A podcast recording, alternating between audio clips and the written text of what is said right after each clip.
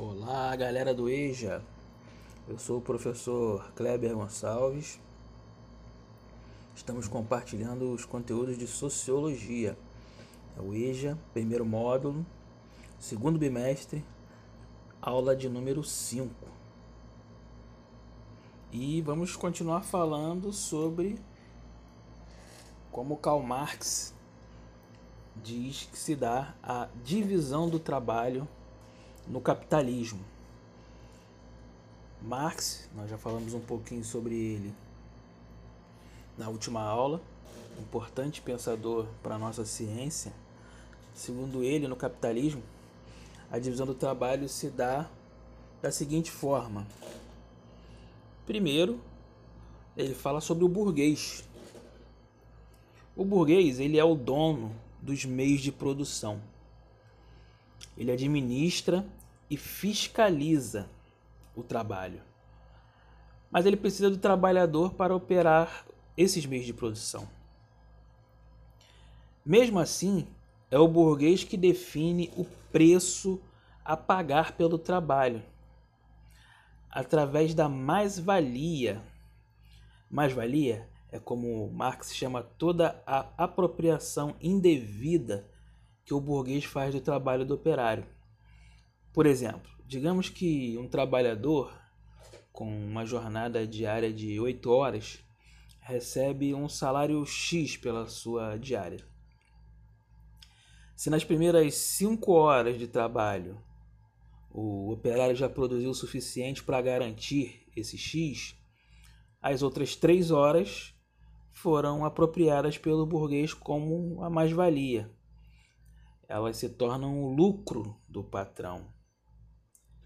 Elas poderiam fazer parte do salário do operário, mas vai para o patrão. Você consegue perceber isso no seu dia a dia. Certamente, se você é trabalhador, você percebe isso. Através da mais-valia, o patrão vai acumulando o seu capital. E na relação, nessa relação de trabalho, do outro lado, está o operário. O que, que o operário tem para oferecer ao patrão? O operário ele é apenas o dono da sua força de trabalho. Ele executa tarefas e ele precisa dos meios de produção do burguês ele se tornou o mais fraco na negociação do valor do seu próprio trabalho. E é lesado economicamente porque o seu pagamento não faz justiça ao montante que ele produz.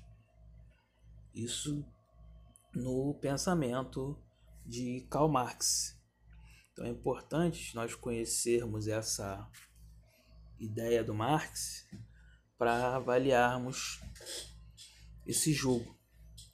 Porque muitos trabalhadores tomaram consciência de uma condição de exploração por parte dos burgueses e decidiram entrar no, no jogo, né?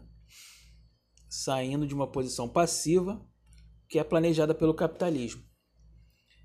Fica evidente para Marx que temos uma divisão de classes. Divisão de classes. Guarde aí. De um lado, os burgueses defendendo os interesses do capitalismo. Do outro, a classe operária, brigando pelos seus direitos e por reconhecimentos.